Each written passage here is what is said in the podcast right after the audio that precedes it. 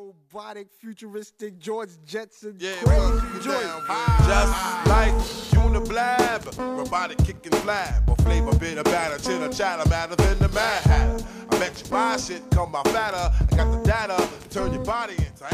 Yo, pour ce premier jeudi jeudi de, ben, de l'année, d'abord j'ai fait un petit tour dans, les librairies puisque apparemment on m'a envoyé des images, il y a eu un renouvellement du stock, donc je suis un peu allé voir en fait euh, qu'est-ce qu'il y avait de nouveau. Et justement j'en ai profité pour acheter un exemplaire entre autres d'un livre que j'ai déjà et que j'ai déjà lu, qui est Réveiller le millionnaire qui est en vous. Le- L'exemplaire que j'ai est un peu plus volumineux.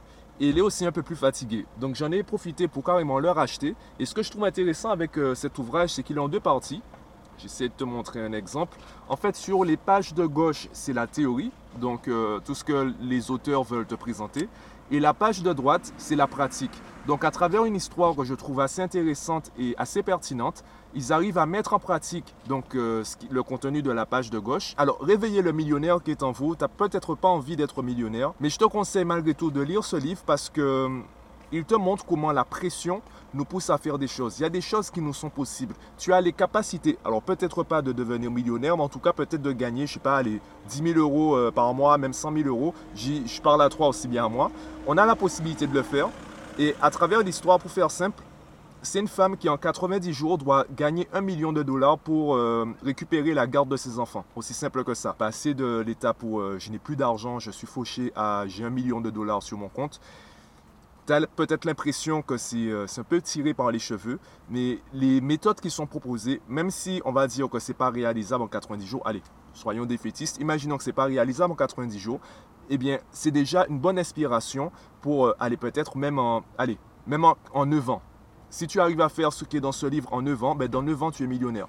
Et justement, ce livre, c'est l'une des raisons, en fait, c'est de ça que je voulais te parler aujourd'hui, l'une des raisons pour lesquelles je conseille à tout le monde de lire des livres. C'est vrai qu'aujourd'hui, il y a beaucoup de sources différentes d'informations, de, connaissances. Tu as aussi bien les vidéos, tu as les articles, les podcasts, également les livres.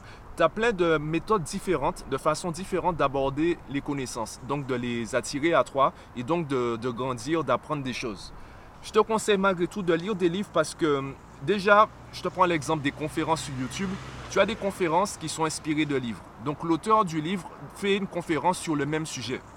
Et même là, ben, la conférence de deux heures, même si tu la consommes en deux heures, tu sais très bien que le livre qui est en rapport avec la conférence, tu ne le liras pas en deux heures. Pourquoi? Parce que dans le livre, on prend le temps d'étaler la connaissance, donc de travailler le texte pour te l'apporter de la meilleure façon. Donc c'est vraiment quelque chose de beaucoup plus poussé que la conférence qui peut durer 2, 3, même 4 heures. De la même façon, et je l'avais dit dans un épisode précédent, mes vlogs vulgarisent euh, ben, toutes les connaissances que j'ai, toutes les compétences que j'ai. Ça va vulgariser tout cela et c'est la raison pour laquelle je fais des épisodes assez courts et peut-être plus nombreux qu'une conférence de deux heures. Plutôt que de te faire un vlog d'une heure, deux heures où je te parle en long et en large de, la productivité ou du coaching, je te fais des épisodes beaucoup plus récurrents et beaucoup plus courts.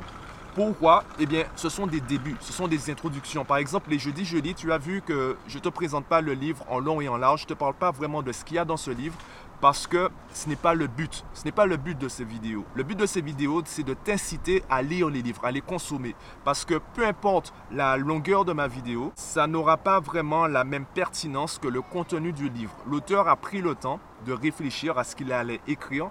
Donc il a vraiment étalé sa pensée, étalé ses connaissances, étalé également euh, ben, les informations qu'il a concernant le sujet pour vraiment t'apporter un contenu riche. Donc je te conseille de lire. De lire des livres, mais pas que ça. Je pense qu'aujourd'hui, c'est beaucoup plus intéressant d'être spécifique concernant un sujet et de diversifier les sources de connaissances plutôt que d'être spécifique à une source de connaissances et de diversifier les sujets.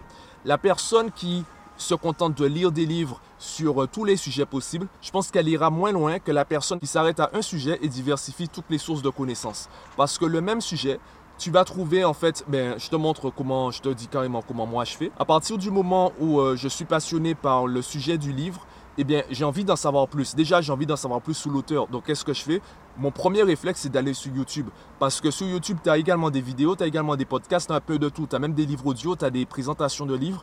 Donc, je vais chercher des informations du contenu concernant aussi bien le sujet que sur l'auteur. En faisant cela, je tombe sur d'autres ouvrages, ça peut être d'autres vidéos, des conférences, d'autres livres, des podcasts, etc. Je rencontre également d'autres auteurs, d'autres créateurs, tous en fait concernant le même sujet.